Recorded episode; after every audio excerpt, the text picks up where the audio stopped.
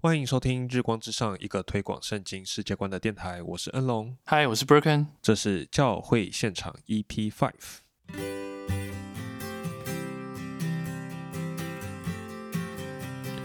好，各位听众，欢迎回到我们这个教会现场的节目。那，嗯，我们开头有需要说什么吗？这是我们最近最受欢迎的单元，是这样吗？我们也就两个，我们也就两个单元而已。没有啦，我觉得最近的读读书会受益很多。嘿，对啊，好，我们就进入我们今天第一个案例。Birken，好，我们今天很开心收到一位听众的来信，他想问的问题是：内向的人要怎么样来传福音？嗯他要提到就是说，诶有些人说，只要在生活当中好好的做见证，只要你生活当中有好见证，你就可以用你的生命去影响别人，那别人就会信主。但也有一些人说，诶，你没有传道，你怎么没有好好的讲圣经当中的内容，人家怎么会有机会来信呢？但是这位听众他有说，他自己在生活当中他是一个比较内敛的人，所以嗯他也不是那么会去跟人家分享他自己的想法。所以他好奇的是，一个内向的人到底要怎么样来传福音？对，我觉得这个问题就是我之前也有呃曾经跟别人讨论过，就是呃台北好像有一个教会，那个呃同光教会的牧师，好像是他吧，就是同光教会对啊，就是那个那个教会，没错。啊，好，那个那个，为什么要这样讲人家教会？好，请继续。因为你你那个表情，听众又听看不到我的表情。嗯，但我看得到啊。好，同光教会牧师，就是好像我印象中好像是他吧，就是他曾经说过，说我们不应该传福音，我们哦应该活出福音。啊，就是呃，他他认为说我们用呃总是在讲大道理啊，然后好像用你知道很古板的方式在讲哦，信耶稣得永生，这其实不是一个很有嗯、姑且说就不是一个很有智慧的做法。那对对，好像也不不是那么的能够说服人，或者说带人来教会。好像更有影响力的是这种所谓生命影响生命，或者你说在生活中活出见证，让人看到你的不一样，或者福音在你身上的果效，好像比较能能够吸引人来教会。OK，很很有趣的看法。对啊，我我觉得这当然是一个呃比较极端的例子，但是就是的确也存在，好像在教会当中有这两股张力，就是哎传福音，一有些人就会说啊，我就是你知道默默的影响人这样，那有人就是很积极的要一直讲。对哦，对当然，我觉得就是呃，如果我们回到圣经来看的话，嗯，活出福音这件事情，我觉得从圣经来说，更多的它就是一个基督徒的生命自然而然会流露出的一个果效。我们可以说一个馨香之气，这样。对，就是的确，圣经在某些地方会提到说，啊、我们的好行为或者我们在教外人中间有好名声，似乎也会呃或多或少的吸引人来归向主或者为他做见证，这的确是有的。可是，在圣经当中讲到传福音的时候，更多看重的，或者他那个那个内涵，更多的是提到去传讲那个真理，那个言语的内涵是呃不可少的。哦，对，我觉得就是这两方面，我们不需要特别把它做极端的对立，就是说哪一个才是呃正确的或者比较好的。不过，我觉得在这个刚才讲的这个问题背后，哦，包含了这个呃跟我们分享的这个听众说，诶，好像做一个内向的人就不熟悉，你知道每天跟人讲耶稣耶稣的，然后突然开始要这样讲，有点尴尬，有点不知道怎么开口。对嗯对，或者是我们刚才提到的哦，有些牧者认为啊，你就活出福音，就是比较能吸引人啊。你那边讲四律啊，讲新耶稣得永生，这只会让人反感。就是我觉得在这个这些的想法背后，我觉得更嗯，不能说深层了，但是一部分的原因是因为我们对福音的认识都可以说不够生活化。哦，不够不够生活化。你说我们没有嗯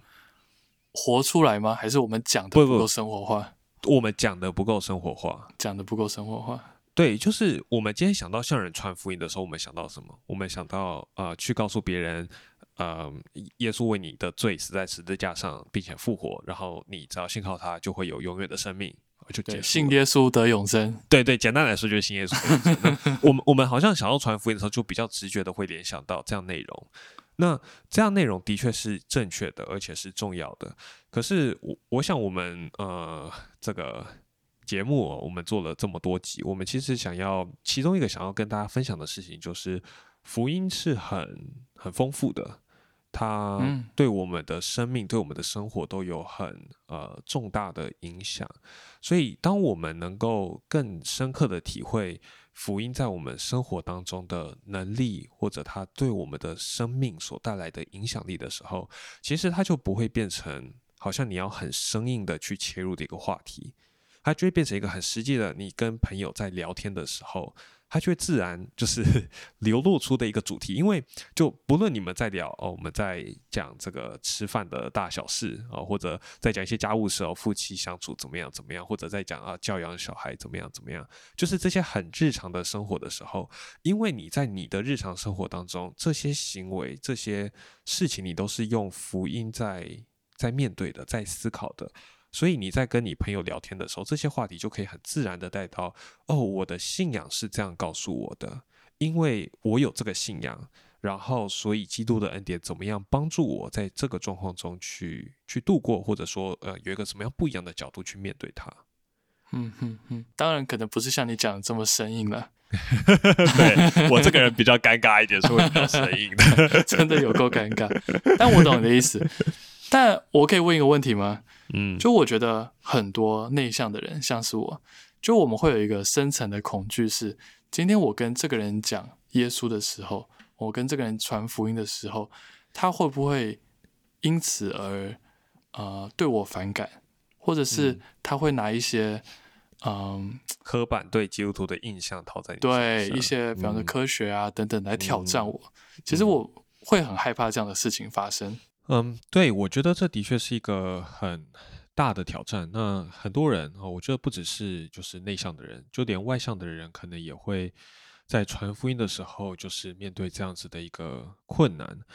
那我我想就是追根究底来说，就是我们要想的是，传福音作为基督所托付给他的百姓，也就是我们的一个首要的职责。我们需要把这件事情放在我们个人的面子之前。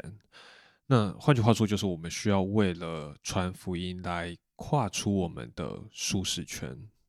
哦，就像我刚才讲的说，虽然说也许我们在呃生活中更实际的体会福音之后，好像我们与人分享福音的时候，就有更多的切入点，更多自然的聊天可以提到的地方，但。我觉得，当然就是说的容易，做起来还是很难。你要对你你要你要愿意去讲这种事情，当然还是不容易的，还是需要好像拉下面子，好像就像 b e r k e 你刚才说的，就是你会害怕人家用什么样的眼光，用什么样的方式看你，然后又是一个传教的，又是做直销的，什么之类的，对啊，就是就是感觉很讨呃，但对，但嗯、呃就我觉得，我们作为基督徒，我们某一种层面而言，当然，我们希望我们能够有智慧的向人讲述福音，让人更容易去接受。但另外一方面而言，我们也需要承认，就是嗯，传福音，我们并不总是在传一个令人喜欢的信息。就像圣经里面嗯常常讲的，传讲上帝真理的人，常常是被石头打死的，是被世人所厌恶的，是因着耶稣的名受到逼迫的。那我们嗯是否愿意去遭受这样的逼迫，接受这样的艰难？我觉得这也是挑战我们生命的地方了，让我们啊、呃去学习怎么依靠基督的恩典面对这样的事。真的，但这样的就是舍己的功课，其实就像你讲的，说起来简单，但做起来就会有很多挑战。是啊，那这就是为什么我们需要时常的依靠基督的恩典，然后就连在传福音的这件事情上，也是让基督的福音来帮助我们，基督的福音来改变我们。嗯，嗯我觉得就是在这一点上，嗯，我会对那种说要纯粹活出福音的人有一些有点像有点维持吧，就是 就不是坏事，对，就。不是不是说呃，我们不用活出福音，或者不需要透过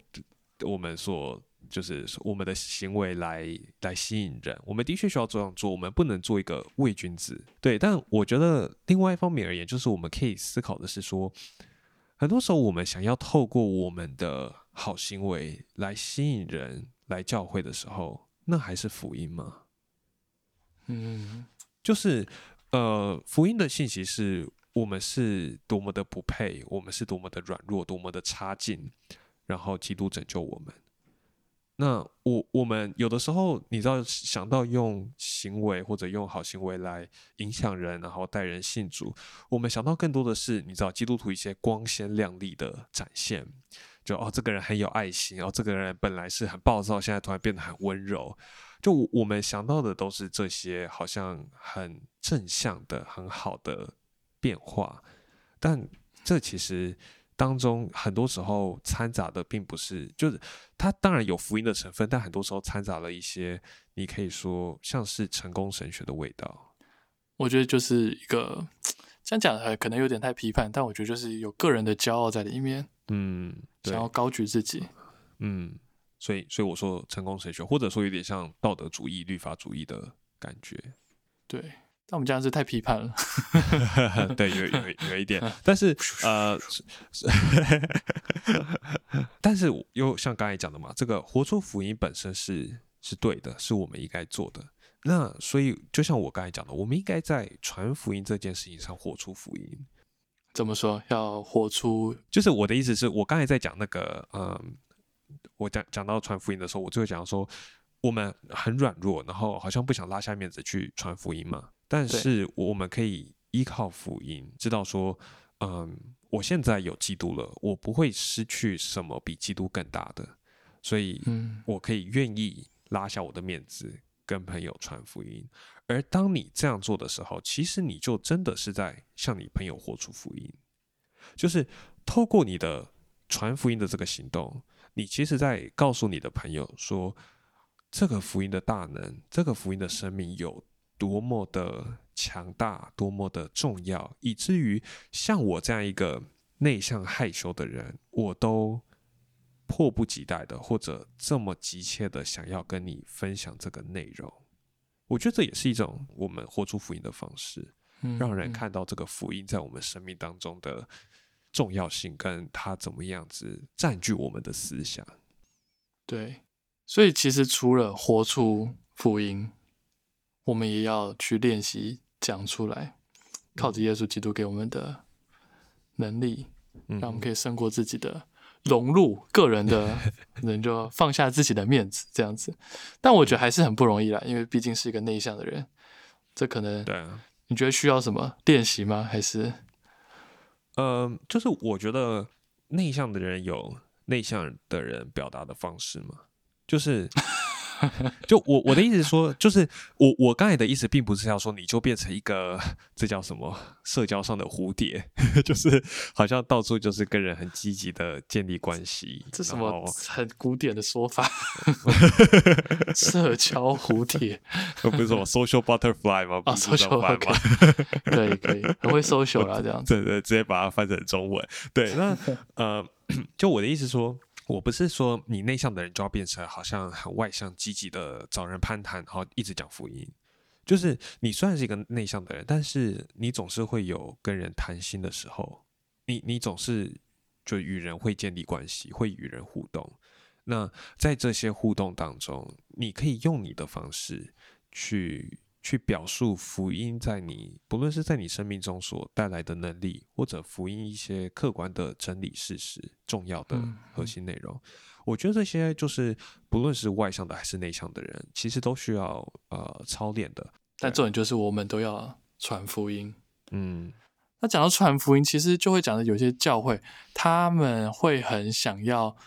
啊，我们怎么说？积极的扩张，积极的拓展，所以他们会在第一次把新朋友邀到教会的时候，他们不止跟他传福音，还会就直接邀请他们受洗。就他们受洗的那个渐层是非常短的，所以他们增长的也会很快。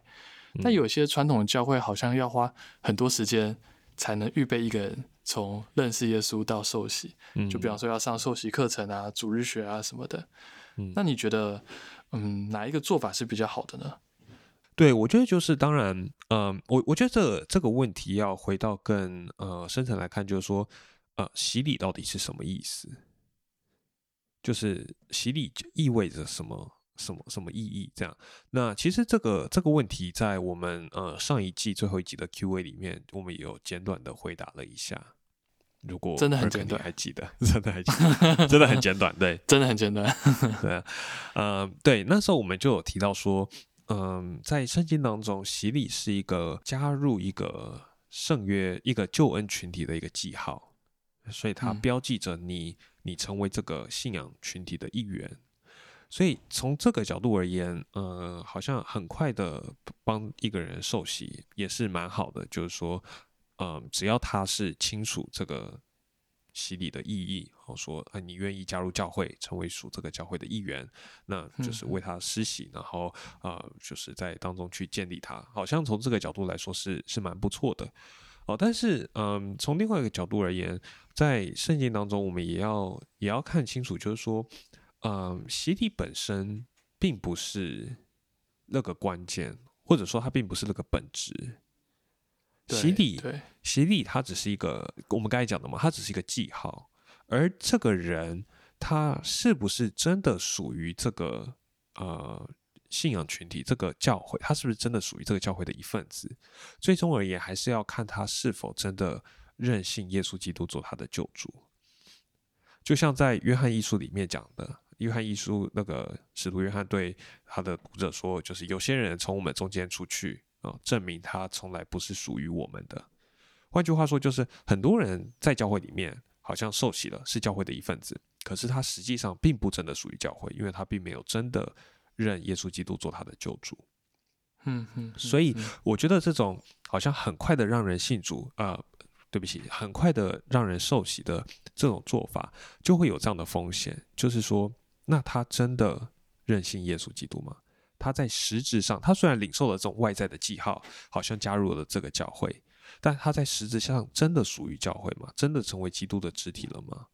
对，我觉得这就是会有的呃问题或挑战嘛。嗯，可能来得快，去得也快。对，那那所以就是最终而言，我们可能也不可能，呃，对不起，刚才讲的很怪，可能也不可能。